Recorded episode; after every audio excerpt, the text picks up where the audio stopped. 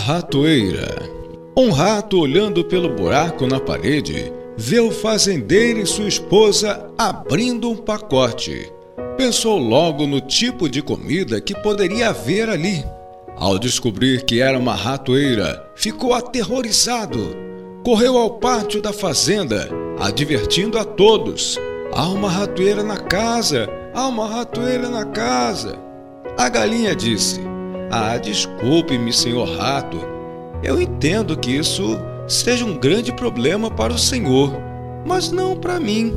Não me prejudique em nada, não me incomoda. O rato foi até o porco e disse-lhe: Há uma ratoeira na casa, há uma ratoeira. Desculpe-me, senhor rato, disse o porco, mas não há nada que eu possa fazer a não ser rezar por você. Fique tranquilo que o senhor será lembrado nas minhas preces. O rato dirigiu-se então à vaca e ela lhe disse: O que, senhor rato? Uma ratoeira? Por acaso estou em perigo? Acho que não. Então o rato voltou para casa, cabisbaixo e abatido, para encarar a ratoeira do fazendeiro. Naquela noite ouviu-se um barulho, como de uma ratoeira pegando algo. Uma vítima na cozinha. A mulher do fazendeiro correu para ver o que havia pego. No escuro, ela não viu que a ratoeira havia pego a cauda de uma cobra venenosa. E a cobra picou a mulher.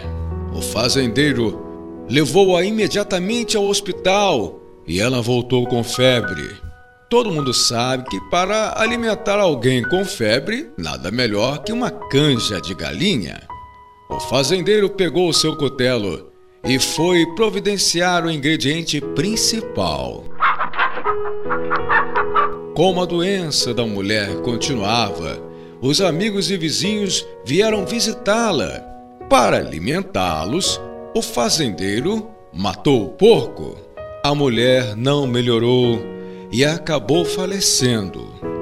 Muita gente veio ao funeral.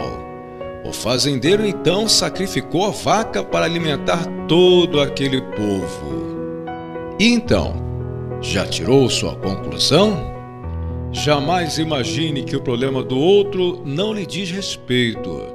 Lembre-se de que, quando há uma ratoeira na casa, toda a fazenda corre risco.